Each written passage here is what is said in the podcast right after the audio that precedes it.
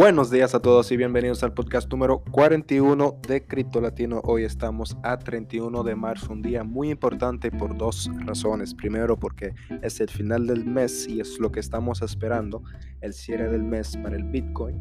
Incluso ya tenemos la confirmación que cerró su mes arriba de los 45.500 dólares, que era la resistencia que había que rebasar y seguir manteniendo eh, el precio arriba para confirmar ese giro alcista.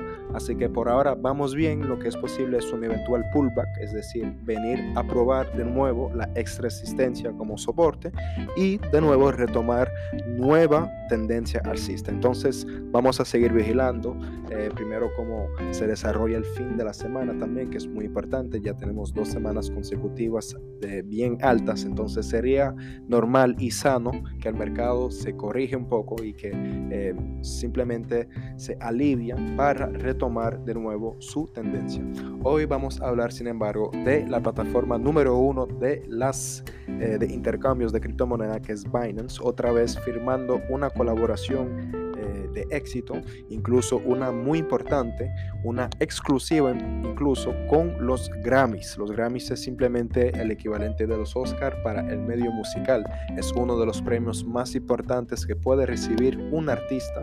Entonces, obviamente estamos hablando de un evento con muchísima notoriedad, además de haber de tener, perdón, un público súper conocido como los eh, artistas en sí que tienen mucha influencia, obviamente, en el mercado juvenil y en el mercado de Internet.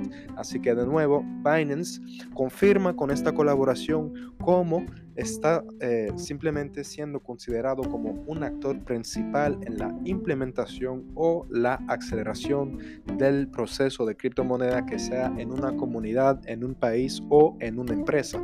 De nuevo, es muy importante ver cómo las plataformas de nuevo están simplemente acumulando eh, numerosas estrategias, eh, colaboraciones estratégicas, más bien, perdón, patrocinios y demostrando de nuevo cómo ellos son los que van a apoyar o la implementación, como lo mencioné, o la aceleración del proceso, como lo hizo también Binance. Recordamos que estaban en El Salvador hace algunas semanas y también en los demás países para simplemente mostrar su apoyo y colaborar simplemente eh, proviendo lo que sea puede ser, perdón, material, puede ser accesos financieros, lo que sea que pueden participar, lo van a hacer y obviamente eso los hace ganar en renombre. Vamos a recordar Binance como el actor principal del apoyo hacia la apertura del mundo de las criptomonedas. Así que de nuevo es bueno ver cómo incluso los Grammys no solamente firmó esta colaboración con Binance, pero también con Tesos para abrirse al mercado de los NFT. Lo va a hacer incluso para las tres próximas ediciones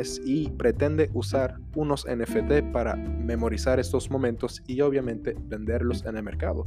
Así que de nuevo es bueno observar cómo se están casando estos mundos entre las criptomonedas, los eventos, el multimedia, el metaverso, el mundo financiero, solamente falta el público. Y es obviamente lo que se supone que debería pasar luego de ver tantas colaboraciones, tanta prueba de convicción que las criptomonedas son el futuro y que ya han llegado. Así que la pregunta es, ¿cuándo te toca a ti?